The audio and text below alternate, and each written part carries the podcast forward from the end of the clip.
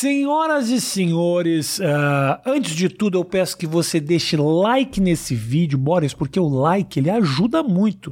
O Boris está com um canal, Boris Casoy está aqui comigo, senhoras, está com um canal no YouTube, o tal do like faz a diferença, Boris. Claro, claro. O pessoal tem que deixar o like ali. É evidente. E é um evidente. cliquezinho e muda tudo. E é gratuito. Não paga nada. É gratuito. Nem para assistir. É só. gratuito e gratificante para quem recebe. Exatamente. Então deixa o seu like. É, é quase um beijo sem os perigos de É contaminação. um beijo sem contato. Deixe o seu like. Faça o seguinte também: coloque sua câmera no canto da tela aqui, que nós temos o QR Code. E você que não é cliente do iFood pode agora fazer um rangão a 99 centavos. Senhoras e senhores, eu tenho aqui comigo um, é um prazer. Um cara que eu sou fã desde a época da faculdade, quando eu li o livro do Boris Casoy. Eu li o teu livro, Boris. Você tem bom gosto. eu tenho bom gosto. para algumas coisas, Boris. Para outras, nem tanto. Roupa, por exemplo, eu tenho um péssimo gosto. Não sei me vestir. Música também, eu não tenho um bom gosto. Mas para o conhecimento. Mas gosto de música é individual. Ninguém pode julgar o teu bom gosto. concordo plenamente. Eu gosto Hum. de uma gama muito ampla de músicas. Tipo o quê? Tudo. Menos rap. Rap não? Não, eu- Não se conecta. E, e funk. Mas eu respeito. Respeito. Quem gosta e tal. Não é uma coisa que eu vou procurar, mas eu sou cap- capaz de ouvir, por exemplo, uns três, quatro Tá. minutos, eu aguento. Agora, ah, eu achava que eu não tinha gosto para música. Um dia eu contei isso para o maestro, Tá. maestro Osmar Milani, que trabalhava conosco no SBT, e o Osmar Milani me disse: não, é difícil, é, é você ter uma gama tão ampla. Então eu gosto de música clássica, Perfeito. gosto de rock moderno, rock antigo, samba, canção, dor de cotovelo. E mais para trás ainda, música caipira. E eu me surpreendo. Sertaneja? Sertanejo? sertanejo, mas eu me surpreendo. Eu estou falando música caipira, Ah. mas tem esse sertanejo universitário, tem esse sertanejo comercial que eu gosto também, que eu posso fazer. Gosta de um Michel Teló, um Bruno e Marrone? Gosto, Ok, gosto, ok, gosto. ok. Mas Zezé também- de Camargo e A Luciano. não ser o Zezé, que a filha dele me processou, mas tá tudo bem. Não, mas eu, eu gosto. Merecidamente. Não, eu, merecidamente. eu, eu, eu gosto da música. É verdade. Eu tenho, eu tenho problemas que eu tive com cantores, eu tive um com a Cesária Évora, um grande problema com a Cesária Évora. A cantora é cubana, né? Não, ela é Cabo Verde. Era, Cabo ela já morreu, Cabo Verdiana. É uma senhora, era uma senhora negra, gorda, que cantava descalça e fumando Aham. a história, porque ela me. Ela, mas, é, e eu continuo ouvindo a Cesária Évora sem nenhum ódio. A Cesária, o embaixador de Cabo Verde me disse: Boris, a Cesária Évora estará em São Paulo. Você quer entrevistá-la? E a Cesária, no- que não é tão conhecida no Brasil, na Europa é uma Edith Piaf Aham, sim. era famosa e tal.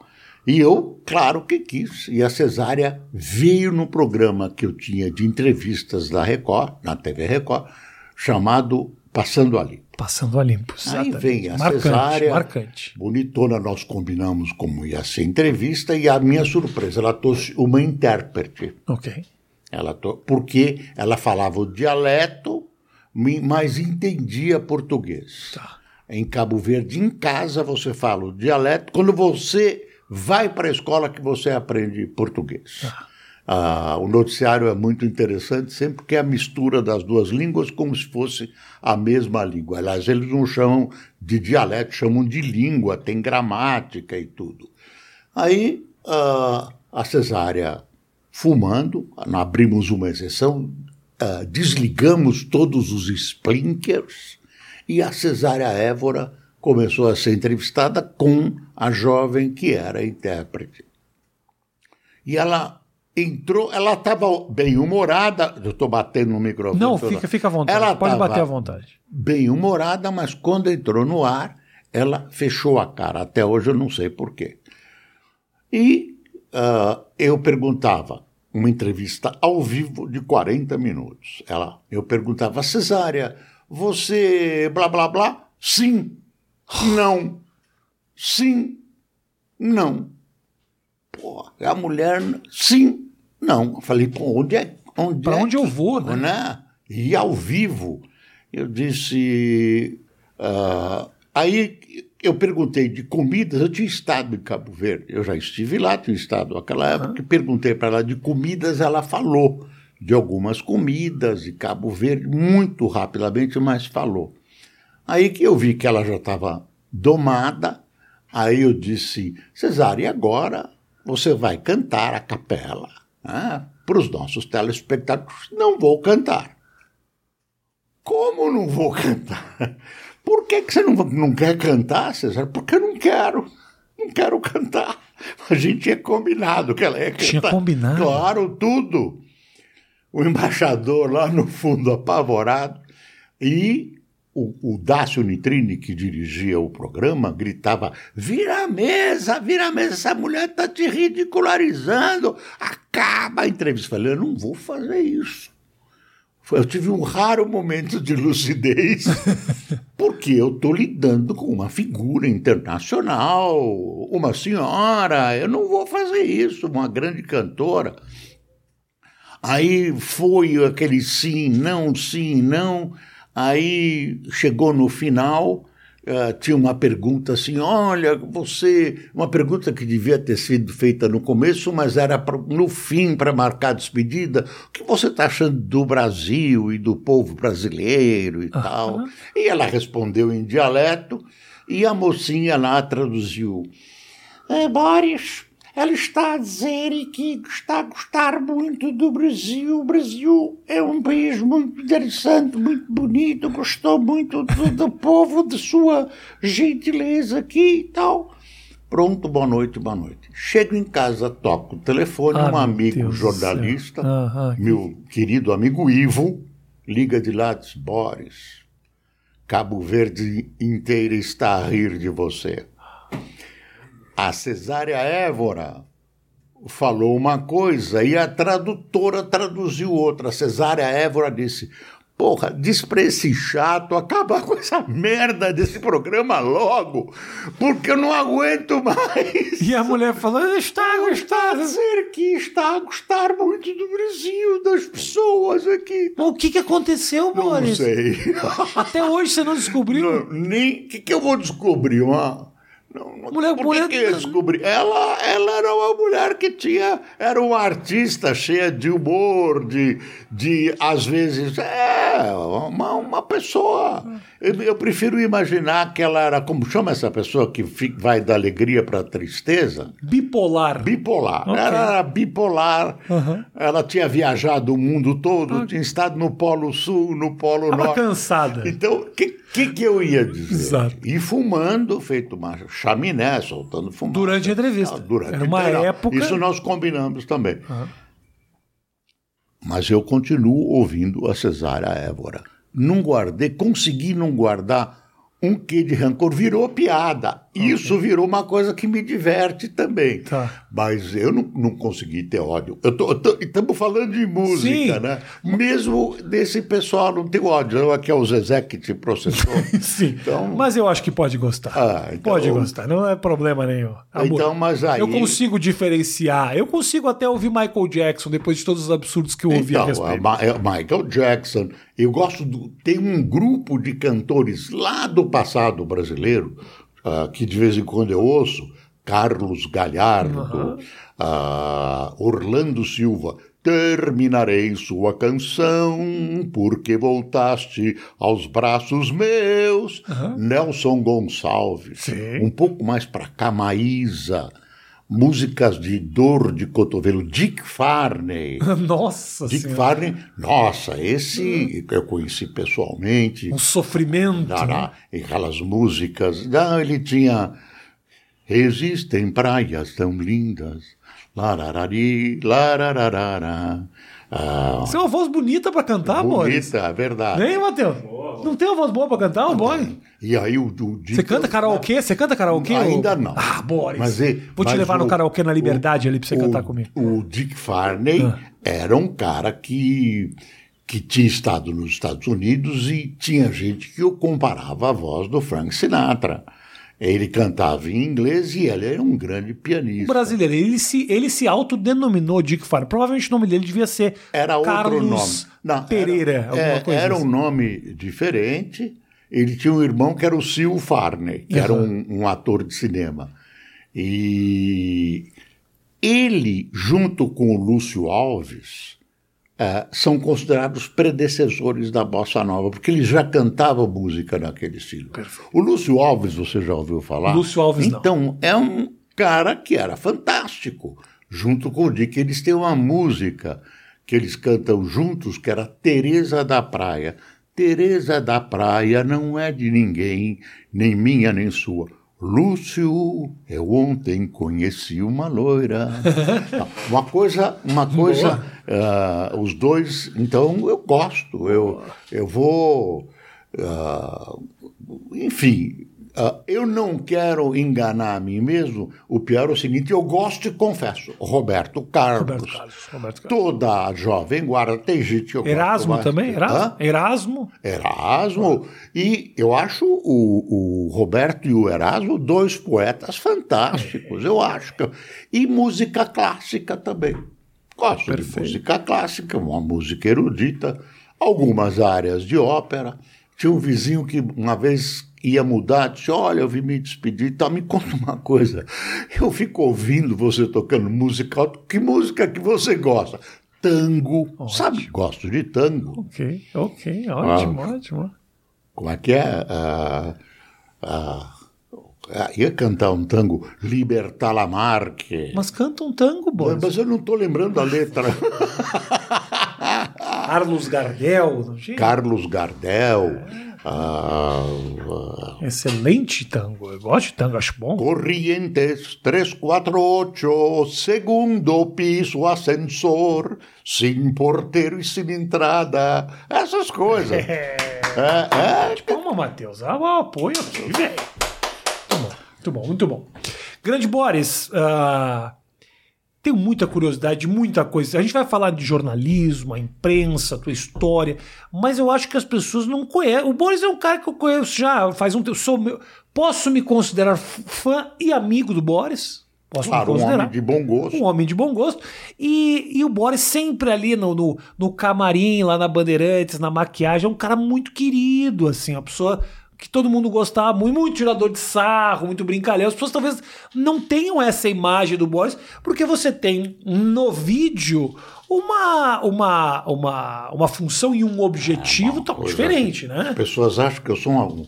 Ih, ele é um homem bravo. As pessoas têm essa. Eu pensei que o senhor fosse bravo. As pessoas acham isso de É, você, e né? também achei que o senhor era mais pequeno. Ah, é, o Boris é alto. Ah, você alto. também. É verdade, é verdade. Você tem dois metros? Dois metros. Dois metros. Você tem quanto, mano? Eu tenho um 84. Isso tá muito alto. É, tá eu estou diminuindo Com ultimamente. o passar do tempo a gente É, vai. mas estou mantendo em 84 como número oficial, mas já, já é menos. Você falou lá quando aconteceu o episódio com a Cesária Évora, você riu de você. Você tem isso? Você ri de você mesmo, assim? Eu acho que é uma coisa de judeu. Eu sou judeu, Ok, é uma sim. coisa de judeu de rir de mim mesmo. E, e, e eu percebi, isso, é- isso é ruim, que eu não perco a chance de fazer uma piada. Ok. Aí isso é horrível. Quando eu hein? falo, olha, olha, trabalha comigo o Cássio, você levantou a bola para mim, desculpe, eu não ia perder essa. É porque as pessoas às vezes se, Se assustam. se assustam. Eu gosto de contar piada. Lá no camarim tinha essa coisa, ah, conta e tal. É. Aí aparecia uma piada nova, eu contava. Eu esqueço as Isso. piadas.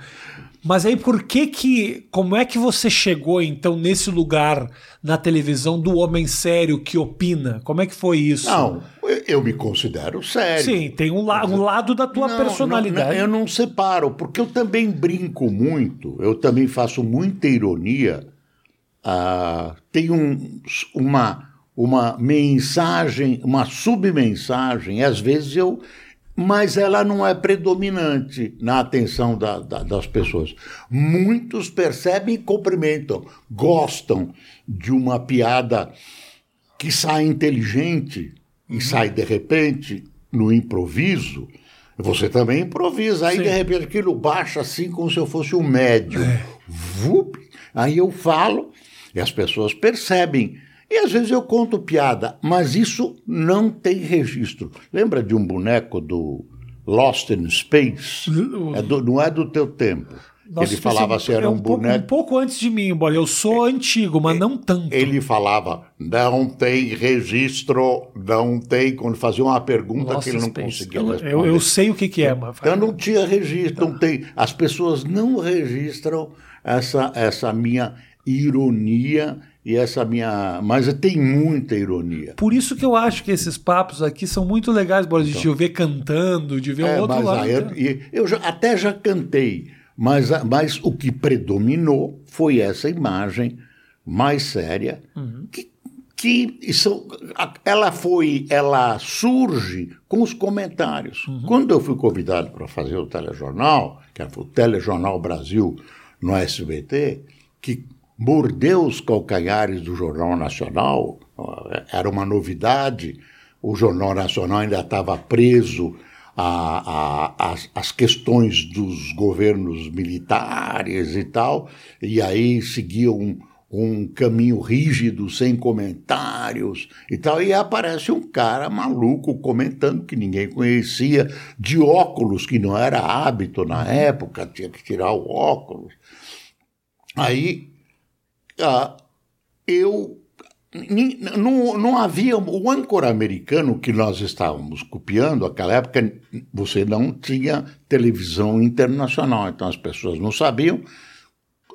A televisão brasileira continua imitando mas nem tanto porque agora dá bandeira as pessoas sabem. Aí vamos copiar o âncora americano recebeu uma fita naquela época era fita cassete, uhum. e olha, você tem que fazer assim, é, é um âncora americano, vamos fazer o âncora americano. O âncora americano não comenta. Ou quando ele comenta, é uma vez por ano, ou quando ele comenta, ele derruba alguém. Uhum. É raro.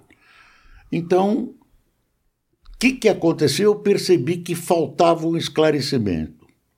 A notícia vinha e eu queria dizer: olha, não é bem assim. Ou então, olha, eu quero te explicar. Eu sabia que eu estava falando para um público que não era o público que eu estava acostumado a tratar na Folha, que era o pessoal leitor de jornal.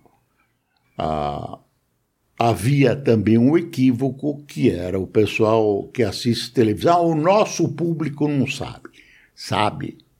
Também também, ah, cuidado com a linguagem. Uhum. Mas as pessoas sabiam muito mais do que a gente imaginava. Isso é então, é muito da televisão, subestimar um pouco a inteligência do público. A televisão se resume assim, oito, dez palavras. Uhum. Não, o telespectador não entende. O nosso telespectador. Uhum. Mas entendem. Durante. Aí, isso foi se amalgamando e foi se transformando em comentário e foi se transformando numa espécie de defesa do consumidor, incluindo o eleitor. Então ficou uma coisa séria. Para quem, pra, desculpa te interromper, para quem não sabe, o Boris foi considerado o primeiro comentarista âncora do jornalismo brasileiro. Eu lembro que na faculdade eu li um livro dizendo, o, o era, se eu não me engano, o título já era isso, o único verdadeiro âncora do telejornalismo brasileiro. Porque eu tinha independência eh, de comentário e eu era independente em relação à direção da empresa. Quer dizer, o Silvia, praticamente em todos os lugares que eu trabalhei, eu tive total liberdade. Claro que eles sabiam que eu ainda tinha as faculdades mentais mais ou menos em ordem para, de alguma maneira, guardar determinada uh, certa responsabilidade no que eu falava. Uh, e aí veio esse, esse isso é uma vergonha. Uhum, isso. Apareceu sem querer. Né? Eu estava uh, assistindo uma coisa rara que era na, no fim do governo militar, um, uma reportagem de um pronto-socorro no Recife, as pessoas no chão, faltava tudo, não tinha esparadrapo, aquele horror uh, que não era comum se mostrar na televisão brasileira. Aquilo me impressionou muito, era uma reportagem longa, e eu fui lembrando que quando Kennedy foi assassinado, uma emissora do meio oeste americano, uma pequena rede, colocou no ar shame, um letreiro enorme, vergonha, e parou a programação. Lembrei daquilo quando abriu a câmera para mim. Isso é uma vergonha. Falei três vezes. Quando terminou o jornal, tinha um, um, uma figura importante do SBT me esperando na porta. Olha, você é novo em televisão, a gente pergunta, toma cuidado. Porque quando você falou isso é uma vergonha, desse jeito em pig close, né? o carão, Sim. você entrou na casa do telespectador, você agrediu o telespectador. Eu falei, nossa senhora, estrepei a televisão do Silvio Santos. Ai, desculpe, aí eu não faço mais. Aí fomos andando, andando, era distante o estúdio. Chegamos no, no, no estúdio da redação. Chegamos na redação, todos os telefones explodindo. Ah, olha isso, é isso, é o grito que eu tinha atravessado na garganta e tal, e tal, e tal. O, aí eu vi o sucesso. Aí a, a, frase existe até hoje. Quando eu não falo. O pessoal cobra. O pessoal cobra. Porque ela é um somatório, ela é um grito, e ela não é usada uh, em, em questões morais. Ela não ela, ela é uma indignação. Eu não uso em questão moral, uh, acidentes domésticos, coisas sexuais. Eu uso como indignação ante os fatos. Não é como um grito conservador não, da vergonha. Não, não é um grito, é um grito de indignação. Com fato que indignam a maioria das pessoas, especialmente na política. E aquilo pegou. E aquilo pegou. Uh, o jornal teve um, um crescimento muito grande em todo o, o processo contra o Collor. Então era quase obrigatório assistir o Telejornal Brasil e cresceu muito. Sim. Aquele acontecimento uh, trouxe telespectadores e aumentou muito. Uh, dessa coisa do, do, das pessoas entenderem ou não, eu, eu tenho duas histórias que, que eu gosto, que eu vou contar, que eu tenho contado pouco, ou nada. A revista Veja me procurou. Eles tinham uma pesquisa que eu era, apesar de todo mundo na televisão dizer que eu falava para classe A, eu era o apresentador de televisão, dentre todos, mais popular nas classes C e D. E por isso eles me entrevistaram nas páginas amarelas. Então, essa questão da linguagem não era bem assim. E a outra é uma história que uma senhora que trabalhava na casa, trabalhou mais de 30 anos, já se foi, a dona Máxima, me contou uh, ingenuamente a seguinte história. Ah, seu Boris, acontece uma coisa tão gozada lá em casa. Ela morava num, num fundo de vale, então tinha um riacho passando e a casa dela ficava de um lado e do outro havia uma favela e mais para frente era favela dos dois lados, na cidade de Demar. Ela me disse: o senhor sabe o que, que os meus filhos fazem? Quando o senhor está apresentando o jornal, eles tiram o som e ficam ouvindo o eco da favela. A gente tira o som do alto-falante, parece que a favela é um alto-falante, a sua voz com eco. Ela me contou isso. Que era Como uma... é que é? Ele tirava o som da televisão não, jogava? Eles, eles desligavam a televisão e todos os aparelhos que estavam ligados na favela, em, em um determinado volume, acabavam fazendo os televisores um eco naquele, naquele local que era propício para isso. Então eles não ouviam no aparelho deles. Eles desligavam e gostavam de ouvir aquele som que era a soma do pessoal que estava assistindo na favela. Então, então eu, era a sua voz era a minha que voz. vinha de fora. Era isso que eu não tinha voz. entendido. Ah, Ah, isso. Era que a minha loucura, voz, Bola. que era, que era o alto-falante, era aquele fundo de vale, aquela favela, aquela. Então eu falei, pô, eu sou popular. É, bora. Eu sou popular. Muito popular. Eu pedi aqui, ó, eu abri as perguntas para as pessoas, falei, mandem perguntas. Quantidade de perguntas que eu E recebi. aí teve um outro fator. uma- Aí, claro, a Globo evoluiu, passou a comentar, eu não virei, as coisas se transformaram. Mas aí eu tive um- uma injeção de vitamina, que foi o carioca. Sim. O carioca inventou aquele Boris. Boa noite, boa noite, boa noite. Você sabe que eu ando assim num shopping, de vez em quando alguém grita boa noite, boa noite. Boa noite. Ai, fala boa noite. Boa noite. Boa noite. Aí, por que, que o senhor fala boa noite? Eu, eu não tinha percebido que eu falava de uma. ma- O, o carioca me disse, ah, eu. Fiquei analisando todos os seus tiques. Eu falei, tiques? Eu não tenho tiques. e todo mundo começou a rir. Era o seguinte, eu falava lá, boa noite. Boa noite, está começando o Telejornal Brasil, boa noite. Aí, aí tinha um, um americano que trabalhava lá na. Também já se foi, é, é, trabalhava lá no SBT. Ele disse: Olha, Boris, não faça assim, está errado. Não, esse é o Rabino Sobel, ele falava diferente. É, ele diz assim: Imitou o Rabino Está- Sobel sem querer. Isso é uma vergonha. Está, está errado, Boris. É a seguinte: você não pode falar boa noite assim frio. Pensa a seguinte: você abre a porta do, do apartamento das pessoas, elas estão na sala assistindo o seu jornal, esperando o seu jornal. Quando você entra numa sala, as pessoas olham, que você faz? Você diz, boa noite, Boa noite, você diz boa noite. Então você tem que pensar que você está abrindo a porta da sala. Boa noite, boa noite. É assim. E aí eu. Aonde vive esse americano que as pessoas não, batem na porta, elas entram e dizem boa noite.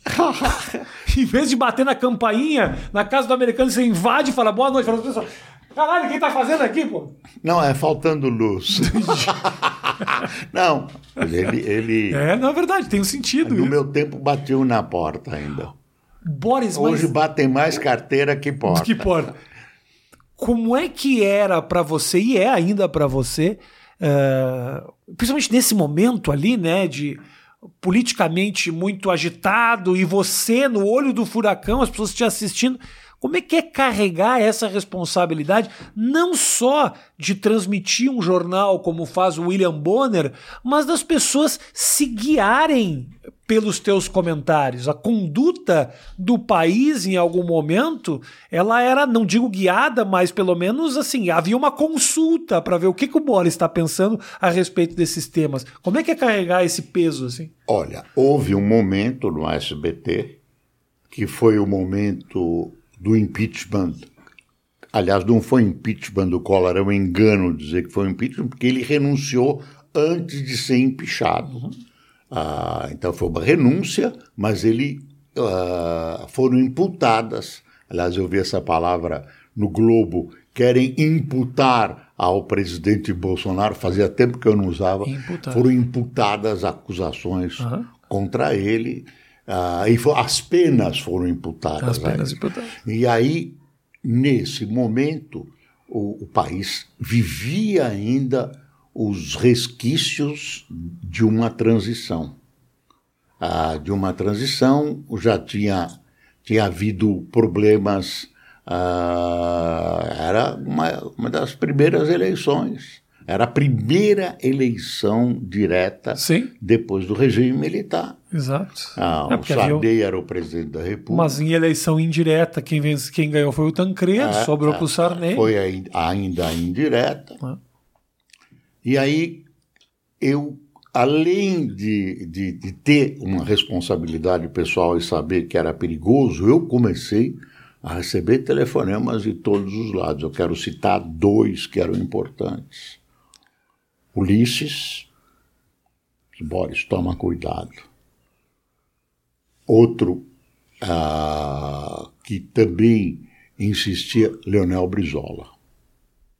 Leonel Brizola dizendo: olha, toma cuidado, os milicos estão, olha, ajuda e tal. Então, Mas calma aí, esses dois Não, te o- alertando do o- perigo, não te ameaçando. não, te alertando. não, me alertando. Aí o a Chico gente Ulisses tinha ó, toma cuidado, Não, que senão não, eu te não. pego. Né? Não, não, um Não, bom não. diálogo. Não tava entendendo. A- Alertando dois homens Sim. experientes na Claro, política, claro. com o país é, é, numa situação difícil, ainda havia, ainda havia Guerra Fria, então todo, todo um quadro perigoso. Então eu saía da redação e fazia aquele percurso longo até o estúdio, disse que era uma distância, ia pensando o que eu ia falar. Muita, geralmente eu escrevo comentário, mas 70% são escritos. Hoje não, mas eu escrevia. E, e alguma coisa era de improviso, porque as notícias iam chegando e a gente não sabia o que ia chegar. E então aquilo pesava muito, viu? Aquilo realmente era um peso, ah, me dava dor aqui na coluna cervical, era um problema, era um problema. O que, que eu adotei? Que, que eu adotei? Bom, eu, eu ainda sou um ser humano, então eu tenho minhas opiniões, as minhas distorções da visão política, enfim, como todo mundo. Ah, mas eu procurei centralizar a minha, a, a, a, a minha, as minhas colocações em duas palavras: liberdade e justiça. Liberdade e justiça. Não pensava assim, não tenho amigos, não tenho inimigos. Eu busco a verdade, a verdade que eu vejo, eu retifico se precisar e tenho liberdade de dizer o que eu quero.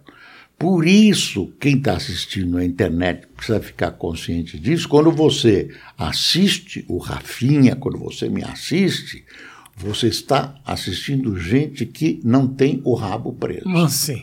Porque as emissoras de televisão, rádio, especialmente a mídia falada e televisionada, têm compromissos governamentais.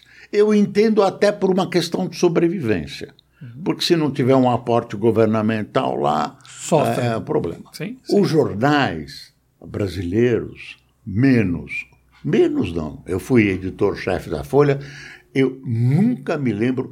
Eu, houve tentativas. O regime militar cortou a sua publicidade e ah, não, não, não tinha importância. Ah, nós vivíamos num, num momento econômico ah, ah, não parecido, nada parecido com o de agora, e a, a publicidade oficial representava pouquíssimo. Era uma perda, mas representava pouco, cerca de 5%. Agora não. Agora é uma emissora que tem um corte. Então, rádio e televisão tomam cuidado. Como? Ah, os mais inteligentes, que estão na oposição ou apoiando, dão notícias maiores e melhores e com imagem melhores. Quem apoia, quem não apoia, aumenta o tamanho da crítica, aumenta a dimensão e fica ah, martelando na cabeça do telespectador um material contra. Na internet, se existe, é com quem faz. Eu tomei uma decisão. É, não é uma pressão que vem de cima. Uma né? pressão. Então, eu, Nesse caso eu, da internet. eu, eu me libertei de toda essa. De vez em quando a gente se reunia, tinha uma situação difícil na Folha, a gente se reunia para decidir: olha, que caminho vamos tomar. É, aqui, aqui, às vezes, a gente não estava tão bem informado como devia estar para tomar essa ou aquela decisão. Então, quem, é, na internet é uma decisão pessoal. Eu tenho uma decisão no meu jornal, eu não vou aceitar publicidade oficial. Não vou aceitar publicidade oficial. A publicidade oficial ela, ela ela é uma maneira de combina. controle, não é uma forma de controle. É uma forma de, de controle e às vezes não dizem, olha, eu quero, eu quero que você dê noticiário favorável. Não precisa dizer está subentendido. Claro. Ou então é uma forma de constrangimento. Como é que você vai atacar o prato em que você come? Também tem isso. Boris tem um, um episódio. Uh, isso acontece muito assim, não é aos olhos do público, né? O público acaba. E é importantíssimo você estar tá dizendo isso e revelando, tirando esse lençol dessa. Uh, dessa hipocrisia e realmente assim as pessoas seguiam muito por esses veículos e não só até mesmo os influenciadores digitais muitos deles alguns deles recebem também ali os seus patrocínios fazem parte de ações eh, que são bancadas pelo governo federal. Esse dinheiro ele está em muitos lugares, né? Mas assim, teve um episódio que eu me lembro, eu quero até saber se você já passou por esse tipo de episódio. Um episódio recente no SBT, em que o, o Silvio Santos, na entrega de um prêmio imprensa, vai entregar o prêmio para Raquel Sherazade, né, que foi contratada para ser uma mulher de opinião. Eu discordo de muitas das suas opiniões, mas isso não importa, ela foi contratada para isso. Um certo momento há uma pressão, provavelmente governamental, e o Silvio Santos chama ela ao vivo, no, no troféu imprensa, e fala: Você não foi contratada para dar opinião nenhuma. Se você quer a sua, dar suas opiniões, você compra a sua rádio ou sua emissora de televisão. Eu Aqui assisti, você foi contratada. Assim, claramente ele fala isso como um sinal para esses patrocinadores ou para o governo federal de que, olha, estou segurando, estou fazendo um damage control aqui, com a mulher falando para ela, olha, você aqui lê, você foi contratada para desfilar a sua beleza lendo as notícias no teleprompter. E as pessoas aplaudem isso, assim, eu fiquei muito impressionado. Ela, ela, travou, ela, ela quis falar alguma coisa. travou. Ela acabou saindo do SBT. O que. Eu, eu trabalhei com o Silvio, o Silvio é uma pessoa singular.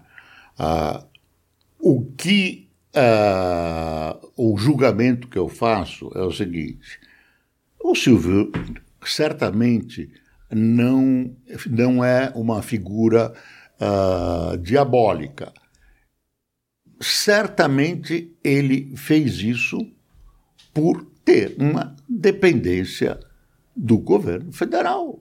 Às vezes, num conglomerado gigantesco, como o Silvio tem e teve com um banco pan-americano, o antigo banco pan-americano cheio de problemas, o Silvio devia certo, uh, certa devoção ao poder. Uhum. Ah, então, Temos a hora do presidente há quantos anos, onde ele faz um resumo do- da semana do presidente. É, a semana então, do presidente. é quando nome. entra a questão da sobrevivência, ah, eu não concordo com o que aconteceu nem nada, mas eu sou capaz de entender o móvel. Por que, que ele fez isso? Ah, e por que, que ele apoia ou deixa de apoiar? Uhum. Evidentemente por interesse pecuniário. E eu, eu tenho certeza, aí porque eu trabalhei lá e conheço, se o, ele pudesse, ele, ele se livraria de tudo isso. Mas, Boris, Se vamos ele livraria assim. de tudo isso. Então, eu, ele, ele se vê na iminência de perder tudo que ele construiu. Mas, Boris, assim. eu não estou justificando, eu estou contando Você o tá que aí- está por você, trás Você dessa explica, história. você me, me explica o porquê. Eu entendo. Ah, Não é que é, ah, eu sou de direita, Entendo. eu sou de esquerda. Entendo. O que eu só. Eu acho, com opinião minha, né? Eu sinto que é um movimento levemente diabólico quando você eh, utiliza desse veículo de comunicação, né, para favorecer os seus próprios interesses, guiando a opinião de um público que está ali acreditando que você está falando a verdade. Eu sei, mas não é só isso. Quer dizer, é uma coisa da sobrevivência. Entendo, É uma mas coisa a sobrevive- da sobrevivência. Eu vou fazer uma comparação Vai, vai, vai, estúpida. manda, manda, manda. É a mentira piedosa. Você está lá com um amigo que está na cama do hospital e diz assim, Rafa, eu vou- eu por acaso, Rafinha, eu vou, eu tô, eu tô desconfiado que eu tô com câncer e vou morrer. Você diz, absolutamente. Entendo. Você está prenhe de, olha, prenhe de saúde. Estou usando o teu vocabulário. Sim, sim. Prenhe. E não é verdade, mas não, não é mentira piedosa. Aí a comparação está errada. É mentira necessária para a sobrevivência. É, é duro. É, eu, acho, eu só acho muito. É difícil é, aceitar, mas eu, é, é, eu, eu, eu entendo. Eu, eu vi coisas, né? Eu vi coisas. E vi também, especialmente na Folha de São Paulo, em momentos difíceis, uma resistência muito grande. Eu acho que é um pouco o objetivo da imprensa mas, resistir. Não, mas, por exemplo, é duro quando a imprensa censura, se rende aos interesses. Censura, e o falecido senhor Otávio Frias de Oliveira, o Otavinho também foi. Uh, eu era o editor-chefe do jornal, já tinha, já havia isso, era o seguinte: ele disse, nós não temos armas. Nos exigem quem tem armas de censura. Você não vai fazer nenhum ato heróico de enfrentar os militares que têm armas, que podem fechar o teu jornal. Você, você aceita o jogo, ou então você fecha o jornal. É uma questão de sobrevivência. Entendo. É, é, e eu me lembro que na Folha nós tivemos um caso gravíssimo de sobrevivência. O jornal foi obrigado a recuar. Uh, um, na Semana da Pátria, o, o, regime estava, a ditadura estava fendida, tinha um problema lá entre o ministro do Exército e o presidente Geisel. Havia, estavam lá, e aí que estavam lá se, se estranhando, e aí um cronista que era um ser humano, uh, uh, inteligente, não tinha nenhuma participação política. Lourenço de Aféria fez uma crônica na Semana da Pátria, uh, chamava Herói Morto, Herói Posto. Era comentando a história de um sargento que, no zoológico de Brasília, tinha, cai, tinha saltado num posto de ariranhas, que é um bicho muito bravo, parece uma foca, é muito bravo uhum. e tal, cheio de dente e tal. Tinha caído uma criança, um menino, acho que de 5, 6 anos, e o sargento saltou naquele poço das ariranhas, salvou o menino, mas foi muito atacado. Teve uma infecção generalizada e alguns dias depois ele morreu no hospital. O ato dele foi considerado heróico e aí o Lourenço de Aféria fez um, um, uma, uma crônica que ele fazia na última página da Folha, era diária, dizendo que aquele era o herói e até dizia num determinado trecho de uma estátua que tinha perto da folha, uma escultura, tá lá, gigantesca do Duque de Caxias, montado num cavalo lindíssimo, dizia: olha, o povo não respeita a espada do Duque de Caxias se enferrujou no coração do povo e o povo não respeita a, aquela escultura, vai lá e mija na, na beira da escultura. Sim, e sim. mijava mesmo. Era um escurinho lá, o pessoal precisava mijar lá na Praça Mijar. Princesa Isabel. Aí, a, a, aí o, o, o Lourenço de Aféria foi preso. O Lourenço de Aféria foi preso isso foi em 1977. O, o Diaféria foi preso e aí alguém propôs lá, eu não estava, eu estava de férias, propôs uma solução heróica.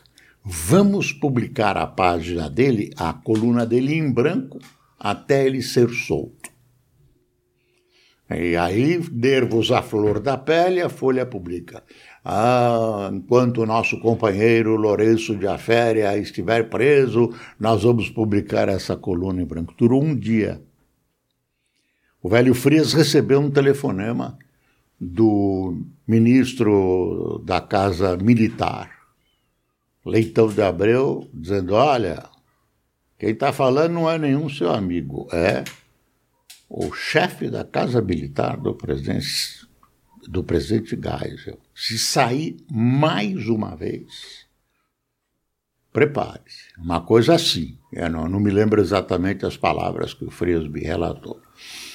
Ah, ao mesmo tempo, ah, fontes próximas à Folha informaram ao Frias que estava desencadeado, não um processo formal, um processo político para uh, puni-lo, ele e o Carlos Caldeira, mas pegando um jornal que era da casa, que era o Notícias Populares, e atribuindo essa, essa repressão, a, a essa retaliação a, a, quest, a, questões de pornografia no jornal. Uhum. Então, uh, ele se viu, uh, digamos, preso ou a suspensão da folha que, na visão dos dois sócios, Frias e Caldeira, representaria o fim do jornal. Suspensão por não sei quantos dias. Acho que era 30 dias, eu não sei se era mais.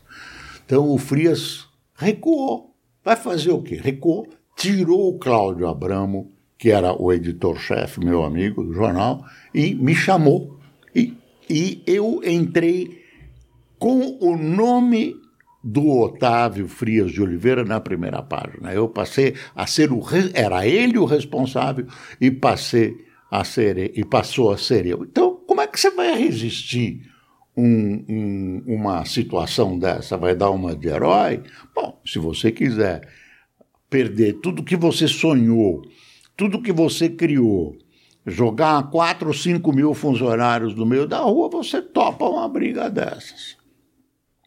Então, eu, eu, eu tenho que dizer que nem tudo é preto e nem tudo é branco. Tem sim, muito cinza, muitos tons cinzas, sem, sem nenhuma analogia, muitos tons cinzas pelo meio. Ah, então, uh, é difícil é, é julgar quem está falando assim, não, para o Frias, devia ter resistido, devia ter continuado a publicar a coluna em branco, ora bolas, covarde. Nada, nada. Tem tem coisas, tinha a família dele em jogo.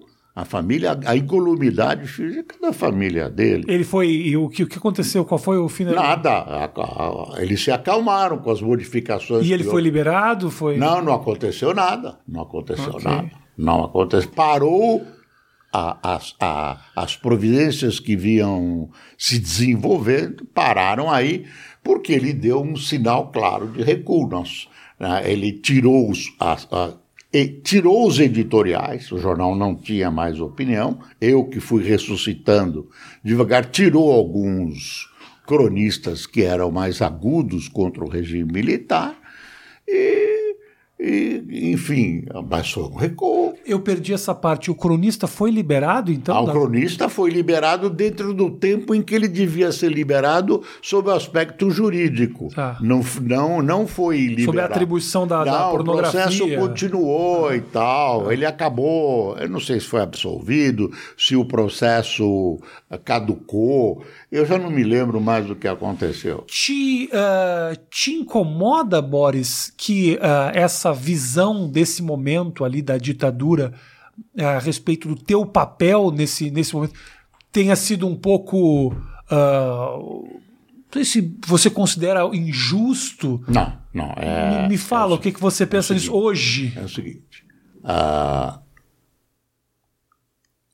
eu sou, eu tenho duas fases. Tá. Uh, como jornalista e como quem dirigiu a Folha por oito anos, é só ler o que estava escrito, é só ver a orientação que o jornal teve e tomou na minha mão. Então, uh, eu estou quites com esse meu passado. Tá. Uh, e na televisão também. Não me arrependo de nada, a não ser erros, aqueles erros rinhos que aconteceram, uhum. microfone aberto, episódio dos garis, que eu, uhum. que eu falei uma bobagem com, com tudo, era impossível vazar e vazou. Uhum. Aí é um episódio que Satanás estava solto lá mesmo. e aí, e aí. A bruxa estava solta. Aí, uh, mas tem um passado uh, universitário meu no Mackenzie onde eu fui injustamente acusado de ser do comando de caça aos comunistas, que era um grupo de violência contra a, a, a, a contra quem pensava diferente. diferente claro. Eu te digo que se você olhar num contexto europeu, eu era uma pessoa de direita centro-direita, liberal. Eu me considero, eu não mudei nada. Eu sou pela liberdade de manifestação, contra a censura, o, o, pela liberdade também de empreendimento e condeno o comunismo. Porque são ditaduras, está aí a Coreia do Norte, as pessoas viram como caiu depois o muro de Berlim, está aí a União Soviética, está aí Cuba, que muitos brasileiros ficam elogiando Che Guevara, que foi um monstro, um assassino, bastaleiro que esse cara escreveu. Né?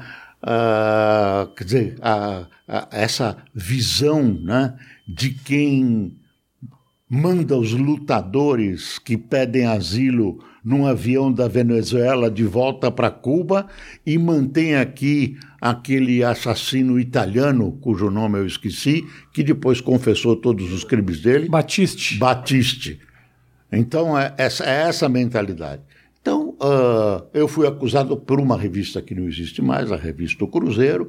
Eu fui colocado no meio de, de pessoas que eram do CCC, não tinham vergonha nenhuma e confessavam. Então eu fui carimbado como um monstro do CCC.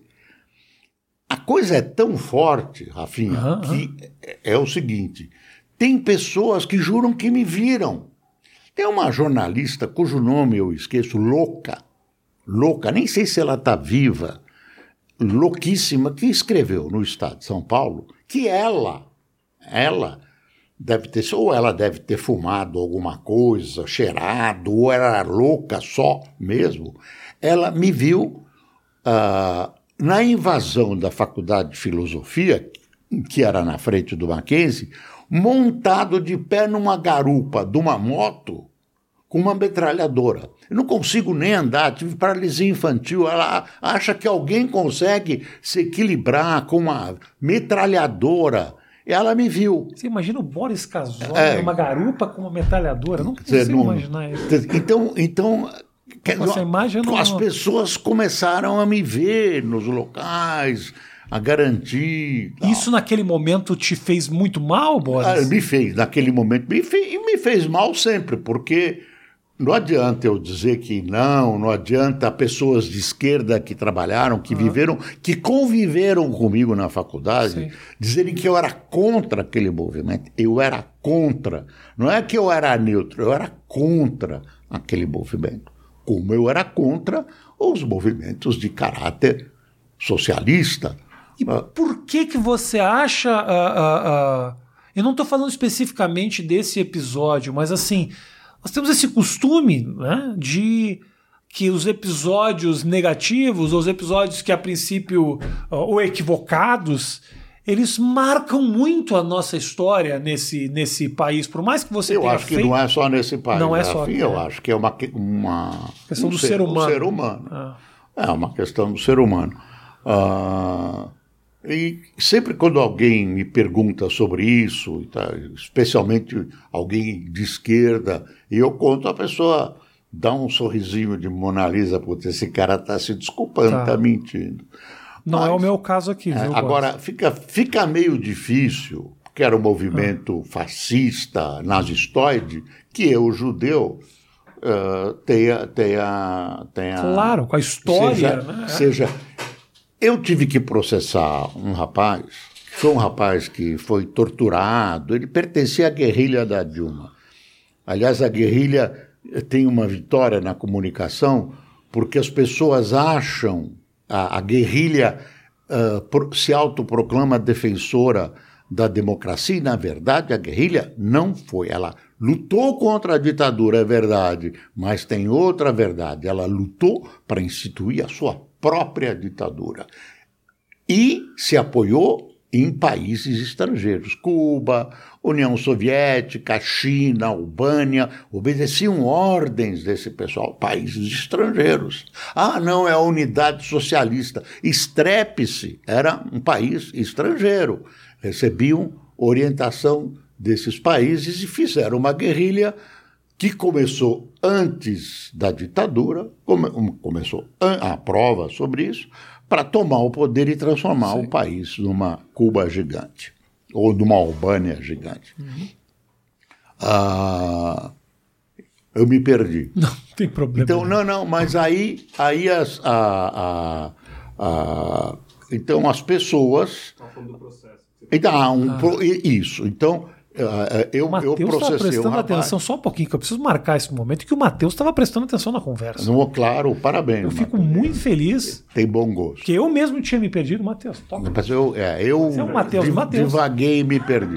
Mateus, divaguei e me perdi. Crédito, eu, eu, eu, eu processei esse jovem que foi torturado e pelo seguinte, ele escreveu que num, num, numa, num lugar insignificante, mas foi reproduzido por jornais sindicais importantes, que eu ah, frequentava a Hebraica, que é um clube judeu, com um uniforme nazista e com uma suástica Como é que braço. o cara não passa na portaria, gente? Eu e jogo basquete na hebraica. Nem, uma... não, não, entra nem loiro na hebraica, de tanto que eles odeiam o alemão lá dentro. Com uma suástica. Tá entendeu? E, e, não vai, não. E, e, não era só. E aí. Onde é que se compra esse uniforme? Me mas fala. aí, aí. Eu queria saber de onde se tirou. Mas a história não acaba não. aí. Aí um pessoal da hebraica se reuniu e veio conversar comigo para perguntar: porra, Boris, você de uniforme nazista aqui não fica bem. e aí eu respondi de maneira mal educada e depois todos esses membros dessa comissão não sabem de onde partiu, foram agredidos na calada da noite em algum lugar que eles frequentavam. Então se suspeitava que uma história doentia, louca e tal. E, e aparecia, e, e, tinha testemunhas. Ele é. dizia que tinha, porque na hora que. E é duro também ter que vir a público se defender dessas acusações. Ah, porra, né? como? É. E, e, enfim, esse, esse rapaz foi colega da, da, da, da guerrilha da Dilma, guerrilha da Dilma, que também defendeu a democracia. Eu não sei que, que ela queria, se ela queria uh, ser serva da Rússia, da, da Albânia, da qualquer país comunista. Naquela uhum. época a Tchecoslováquia estava muito em moda. Você, uh, você considera que o que aconteceu com a Dilma foi um golpe? Eu tenho repensado. Uhum. É difícil você dizer golpe ou não golpe. E eu vou te dizer, vou pegar o exemplo do Collor e vou colocar também nesse quadro da minha resposta. É uma resposta tão Uma fácil. resposta simples. A Dilma estava governando mal. Talvez aí contrariando grandes interesses. Mas o maior interesse que ela contrariava era o bom senso. A Dilma estava levando o país para breca. O Collor, quando era presidente da República, por inexperiência, abriu várias frentes, brigou com a indústria uh, automotiva, brigou com a Fiesp, brigou com os bancos, abriu a importação, o, o empresariado, um tipo de empresariado que mama nas tetas do governo ah, tinha um cartório uh, onde eles faziam os preços, de repente começa uma importação com, que, com produções moderníssimas, entra a China, e o Collor então contrariou interesses imensos. Nesses casos, eu não digo que as pessoas se reuniram, no olhar, nos gestos, uh, essas pessoas que contrariaram interesses ah, precisam, segundo essas forças, serem apiadas do poder. E as razões existiam. A razão do Collor é muito besta. O PC Farias, que era um, um segundo dele lá, comprou um Fiat Elba, é, é. uma merda de carro para a mãe dele, é. com dinheiro que ninguém sabia de onde vinha, ou pouco sabiam de onde vinha. E a Dilma cometeu, cometeu um, Umas pedaladas, uma né? pedalada, cometeu mesmo. Mas Então aí fica tá. difícil dizer, olha, foi, não foi. É mais complexo, não é? Eu procurei até desenhar, como eu vejo, de uma maneira mais simples, mas são, são fatores complexos, envolvem grupos de interesse, São muito dinheiro, interesse internacional. Mas são movimentações políticas ali também, né? Mas tudo é político. A a- é claro, eu digo, ah, todo governo vai dar algum motivo para, em não satisfazendo esses interesses, ser derrubado. né? Você se está não, vulnerável tem, se não eternamente. tem motivo, você inventa. Claro, inventa. Não exatamente. inventa o motivo. É, essa que é a ah, questão. tal. Quer dizer, é, é mais sofisticado, é, não é simples e tal. Boris, recebi pergunta das pessoas. Algumas perguntinhas eu quero te repassar. Se por um acaso alguma das perguntas você falar, Rafa, não me interessa responder isso, a gente pula e passa para a Então, próxima. pode pular todas. Então, mas tem umas perguntas boas, umas perguntas leves que são boas aqui. Ah, por que você nunca foi para Globo, Boris?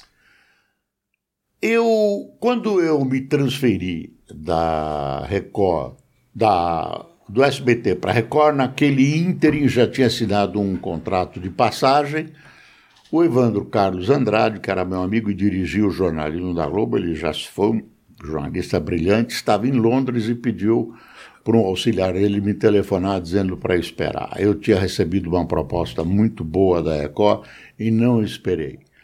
Ah, o tipo de jornalismo que eu faço não nunca combinou, nunca combinou com o tipo de jornalismo que a Globo faz e que durante muito tempo não tinha opinião. Então, ah, não interessava a Globo o, o tipo de trabalho que eu fazia, nem eu tinha cara para ir para a Globo e me transformar num apresentador que não comentava. Tem gente que gosta de jornal não comentado, tem gente que gosta de fazer, tem gosto para tudo. E, então, ah, ah, eu não era uma pessoa que podia me adequar ao, à Globo. A Globo via assim e eu também via assim. Eu não sei o que o Evandro ia me oferecer, mas provavelmente era alguma coisa parecida. Ah, apareceu muita gente falando a respeito das imitações tuas. As- Da? Das imitações, as pessoas que te imitam lá, o Carioca, que te imitou, fez tudo aquilo. Obviamente você comentou aqui que isso te, te divulgou, botou teu nome, eh, jogou pra cima tudo, mas isso de alguma maneira te incomodou ou você sente isso como uma honra? Nunca, nunca. Ah, eu me lembro que o Johnny Saad veio conversar comigo, porque eu nem conhecia o Carioca, Sim. porque ah, ah, disseram para ele que tinha me incomodado. Não, não imagine. Ah, não incomodou. Eu acho que o fato de você. eh, eh, Não é uma imitação, é uma Caricatura, caricatura. uma caricatura. Aquela caricatura era muito gozada. Eu mijava de rir. Era muito gozado de me ver lá. Boa noite, boa noite. O carioca, aquela cara. E me, fez meu marketing, É. me promoveu. Então, além de me promover, quer dizer, além das razões sérias que me levavam a, a apreciar o evento, eu gostava artisticamente. E eu acabei. o- o- a maior demonstração é que no, no último capítulo eu acabei apresentando o Jornal do Boris com ele. Ah, teve isso? Claro, eu apresentei junto com ele. junto. Junto com E eu, durante o jornal, imitei ele me imitando. Ah, nossa senhora. Ah, foi muito divertido. Legal. Então, nossa. Não, Boris, você sempre foi muito parceiro, assim. É. A gente que fazia humor, na época do CQC também sempre foi um cara muito, muito, muito pra cima, assim. Procuro ser. Ah. Foi muito bom, muito bom, me diverti. Teve gente lá que, que se ofendeu e tal, que ficou sentido. O Joelmir que morreu, e o Carioca fazia do Joelmir uma, uma bailarina. Então o me falou, porra, por que que, por que que ele fez uma bailarina? Entendeu? Qual é a insinuação? Entendeu? Umas coisas desse tipo. E ele, ele escolheu a minha figura, ele conta, porque o Jô Soares se ofendeu com ele. É, ficou. O Jô deu um chega pra lá ele nele. ficou mal, dia, ele então. ficou mal, mal. Quem, o Jô? Não, o, o Carioca. Os dois. O Carioca ficou mal. Então, o Carioca disse que o Jô deu um chega pra lá, ele foi, ficou mal, É. ele foi pra casa, falou, porra, eu não vou mais, eu, eu tô achando que eu tô homenageando o cara, o cara me maltrata. Eu não sei o que deu no Jô, porque o, o Jô é uma figura afável, É. é, um humorista, é uma figura alto astral. Comigo sempre foi. sempre Boris, tive quem não vai relação- ser assim com você, Uma mano? relação ótima com ele. A minha mãe, por exemplo, me batia. às vezes. Beleza. Então, o, o Jô ah, deu. Aí ele chegou em casa e falou, pô, sentou lá no, no escurinho da sala dele e falou, pô, que, que- quem que eu vou fazer agora? Aí olhou, tava eu na tela. Aham. Falou, porra, esse cara, Ótimo. esse cara, nossa, pegou uma. um- começou a gravar. Gravou, gravou, gravou. Ele é profissional, né? Gravou, porque Quando aquilo apareceu. Aí ele. Vocês estavam na rede TV ainda Aham. e, e não estavam na Band. Foi, e, e logo depois veio a transição. Quando eu li aquilo no jornal, vai fazer Boris, eu falei, pô, tô, tô apavorado. E, e eu tinha uma experiência anterior, é o seguinte, eu levei o Nelson Rodrigues para escrever na Folha no lugar do Lourenço de Aféria, quando o Lourenço de Aféria saiu da Folha, para preencher aquele espaço na última parte. Eu digo assim porque era uma coluna que ia de alto a baixo. Eu fui à casa do Nelson, eu fui várias vezes à casa do Nelson Rodrigues, que é uma figura, é um teatrólogo que eu admiro, gosto das frases dele. A pior forma de solidão é a companhia de um paulista que ele atribui a outras pessoas. Mineiro só é solidário no câncer. Toda mulher gosta de apanhar só as normais. Coisas dessas loucuras do Nelson.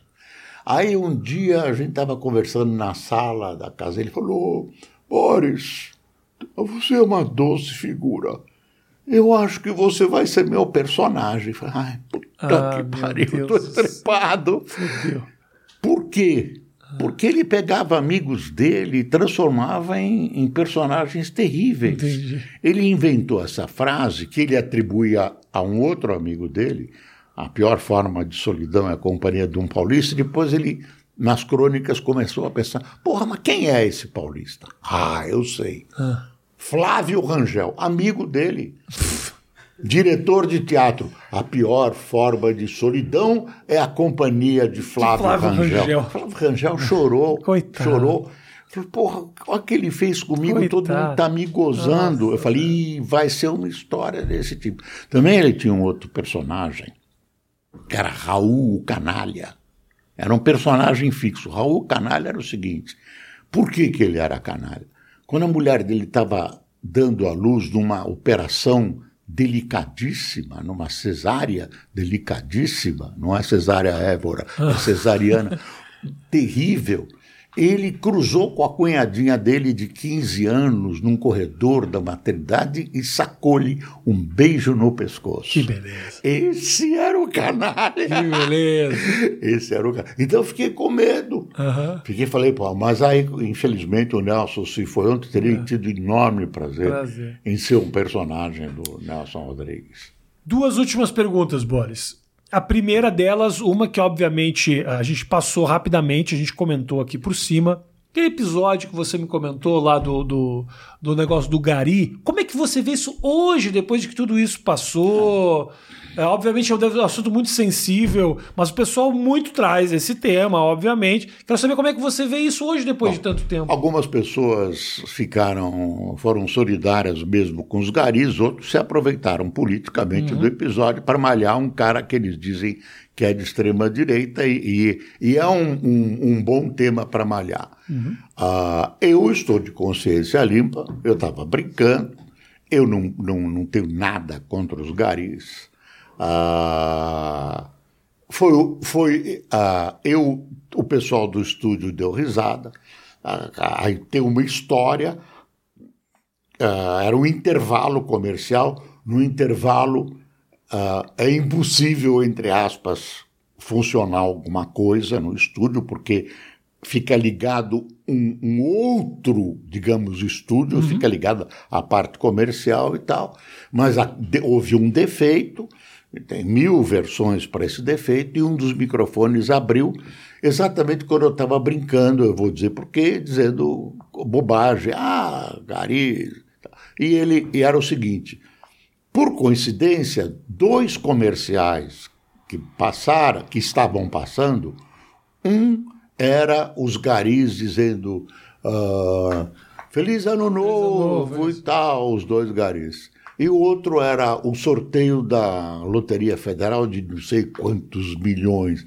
Eu achei que o, o contraste era muito louco e estava gozando isso. Os garis lá embaixo e os. Uhum. Era essa a intenção. Eu, tô, eu não, não tenho nenhum preconceito, nem, gra, graças a isso vem dos meus pais. Eu, eu não tenho nenhum preconceito de raça, de sexo, de cor, de, de nada. Preconceito não tenho. Ah, sou, capa sou capaz até de perdoar os comunistas porque eles não sabem o que fazem.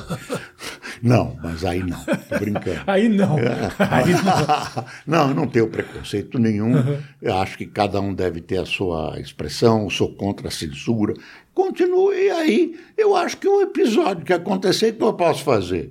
Não, eu não posso fazer mais nada além de dizer o que eu estou dizendo. Acredite quem quiser. Agora, já faz muito tempo, e esse episódio somado com o episódio que me acusou de, de ser do CCC, uh, ah, me deram uma lição. Que lição eu tirei do episódio do CCC? É seguinte: imprensa, eu, Boris, tem que tomar muito cuidado com o que eu falo, porque uma marca injusta numa pessoa fica carimbada para sempre. Então, isso me, me ah, foi a lição que eu extraí. Eu tomo mais cuidado do que eu deveria tomar. Perfeito. Com a precisão e com a honra das pessoas. Eu tomo esse cuidado. E uh, a, a, questão do, dos garis me, me deu uma lição que nem sempre eu sigo de não falar besteira em intervalo de jornal, que já prejudicou muita e muita e muita gente, inclusive eu. Faculdade de veterinária. As pessoas, eu fiquei impressionado que as pessoas sabem que você está cursando faculdade é, veterinária. Não, teve uma. A turma toda falando, e aí, que, da onde que saiu isso? É, eu, que... eu, sempre quis, eu gosto de animais. Ah. Eu sempre quis. Você está fazendo faculdade agora? Estou tá fazendo, eu entrei, fiz vestibular e entrei esse ano nas, na, na Universidade Cruzeiro do Sul. Estou fazendo curso presencial, ele não está sendo presencial por causa da pandemia. Está ah, difícil, mais difícil do que eu imaginava. Estou gostando, mas é difícil, é um desafio. É o seguinte: eu, eu trabalho de manhã, faço as minhas coisas de manhã fiquei com a tarde e a noite livres. O que eu vou fazer? Eu vou, eu não ia ficar ah, tomando sol, de chinelo, lendo, ouvindo música, isso enjoa, viajando.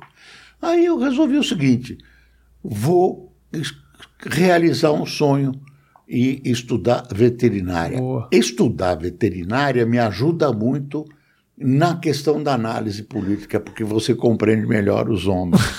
Através do, do estudo dos é, animais. Da veterinária. Que ótimo. Da medicina veterinária. É, o pessoal ótimo. não gosta que fale só veterinária, porque é uma forma de medicina. Okay. E ainda diz o seguinte: medicina humana é mais fácil porque você estuda um espécie. bicho é, só é, e nós estudamos vários bichos. Eu olho para os meus cachorros e digo, pô, qual é o risco que você está correndo de eu querer te ver por dentro? Os próprios, os próprios cachorros, todos é. eles são diferentes um do outro, é, claro, é muita coisa claro. para cobrir. Então, então, é essa razão. Boa. Eu vou terminar com 85 anos a veterinária, se der e gostaria e... de trabalhar com animais selvagens. Vai trabalhar. Vai trabalhar a cavalo durante eu, uns 20 anos aí. Eu, antes eu dizia assim: ah, o meu sonho é morrer diante de uma câmera de TV, tá apresentando, ai, pum, cara.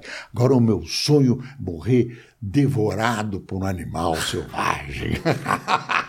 Que beleza. cuidando, ah, obturando o dente de um, De um elefante. tigre, de um elefante. elefante. Tigre é pouco, né? É. Tigre eu ainda enfrento. Boa, boa, boa. Acho que você já, já enfrentou muitos tigres nessa vida, muito. Boris. Muito. Muito. Querido, muito obrigado pela tua visita, que eu fiquei muito feliz. É, obrigado por sempre topar aí os convites. E obrigado por tudo, cara. Rafinha, obrigado por tudo. eu que obrigado por tudo, de agradeço. coração. Eu que agradeço você, eu te admiro Obrigado, meu irmão. como artista. Ah, você é mais que artista. Ah, sou né? mesmo, Boris. Vai, Fala vai. isso, as pessoas precisam saber disso. Você, você, você não é um artista que meramente interpreta. Você tem reconhecidas qualidades Obrigado, intelectuais e como ser humano que você é. Eu quero agradecer Obrigado, de coração essa presença e de grande satisfação de Que estar isso, aqui querido. na sua casa. Você faz. Na minha casa. Aqui é casa. Ele, Você faz um jornal como eu faço. Um jornal caseiro. Muito obrigado, meu irmão. Muito um obrigado. jornal caseiro no grande bom sentido. Um jornal para a família. Obrigado, querido. Muito obrigado. Muito fã seu, obrigado. muito fã seu. E obrigado, por obrigado. tudo que você faz. Para o e que- Matheus também, que teve, que soprou, Não, soprou algumas questões para mim. Matheus, Quando tiver prova na faculdade, vou te chamar. Salário de 35 mil reais. Aí é fácil, hein, Matheus? Parabéns, Matheus. Ainda, ainda ele vai te aumentar. o salário. Tá bom. Obrigado pelo carinho de todos vocês. Obrigado, iFood. Se você ainda não pediu, o QR Code no canto da tela. O meu rango, o Matheus vai me dar aqui, porque ele já chegou. Obrigado pela parceria do iFood. Se você não. Aqui, ó. Chegou aqui, ó. Se você não deu like aqui no vídeo, dá e faz o seguinte. É, o link do canal do Boris na descrição aqui. Se inscreve no canal que o Boris está focado agora é no YouTube, né, Boris? No YouTube. Isso. E também no, no. Qual é o outro? Hã? Facebook, e Facebook YouTube. e na TV Gazeta. TV em Gazeta. São Paulo. Mas é o conteúdo do que É, você é produz igual, lá. Igual. Então é isso aí. É o Jornal do Boris agora na internet. Isso aí você não pode Jornal perder. do Boris, um sobrevoo pelos principais acontecimentos do Brasil e do mundo, baseado nas manchetes dos principais jornais. É assim. E o Boris lê jornal no papel. É a última pessoa no Brasil que pega o jornal no papel. Também, O último. também o último. Beijo grande, gente. Valeu. Tchau, tchau.